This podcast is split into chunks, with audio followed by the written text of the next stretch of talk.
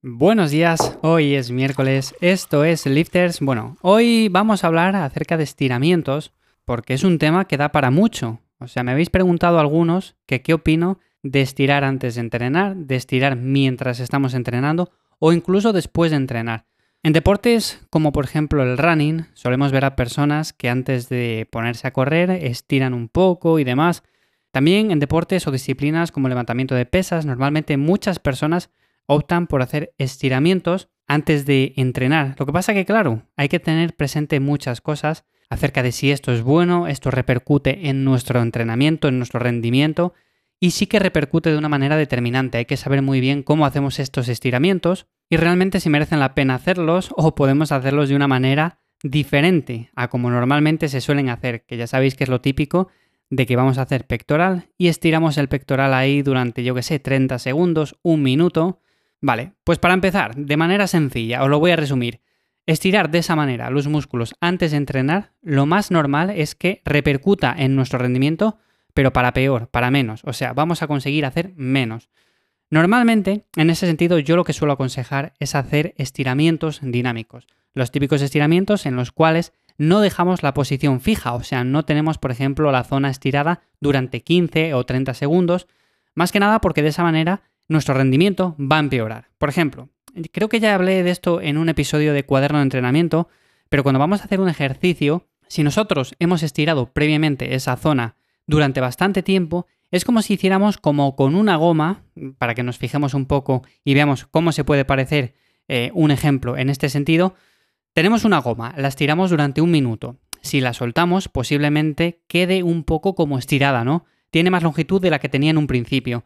Pues si hacemos esto con los tendones, con los músculos, pasa algo parecido, ¿no? Perdemos capacidad de contracción en cierto sentido. Por ejemplo, cuando hacemos la fase excéntrica la hacemos bien, pero en la fase concéntrica nos cuesta bastante más. Por lo tanto, en este sentido, si optáis por hacer estiramientos, siempre hacerles dinámicos, ya bien sea en el tren inferior, en el tren superior, estiramientos en los cuales hagamos movimientos de un lado hacia otro, pero no mantengamos la posición fija.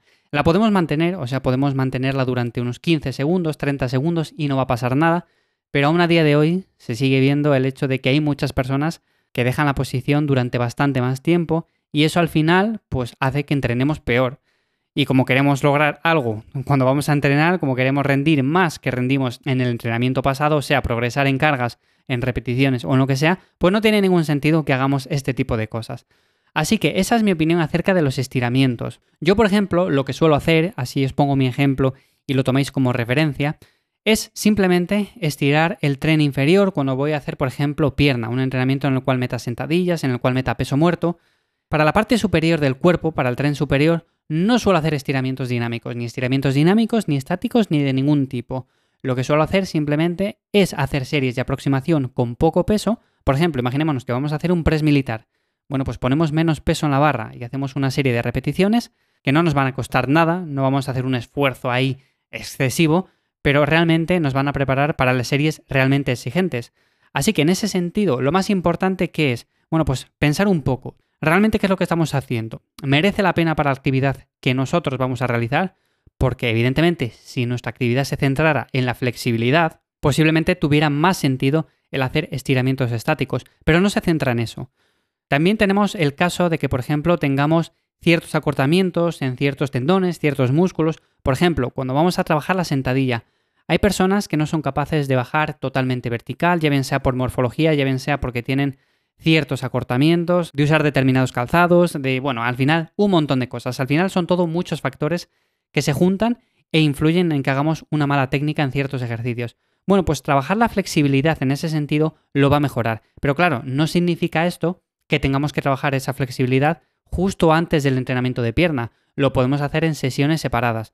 Eso sí que es aconsejable y yo, por ejemplo, en ese sentido lo que suelo siempre aconsejar es el hecho de que si tenemos un rato ciertos días a la semana, ya bien sea antes de cenar o por la noche antes de irnos a la cama, bueno, pues podemos hacer una sesión de entrenamiento en el cual la basemos en estiramientos, solamente en eso, que hagamos estiramientos para zonas en concreto que tengamos más bien acortadas como por ejemplo el pectoral, que suele ser una zona bastante problemática en ese sentido, como pueden ser también los femorales, como pueden ser los cuádriceps, bueno, en definitiva, cualquier zona que tengáis con ciertos acortamientos, ciertas tiranteces, bueno, pues la podéis dedicar una sesión de entrenamiento simplemente que sean estiramientos nada más y ya estaría bien. También podemos hacer un poco de movilidad y listo.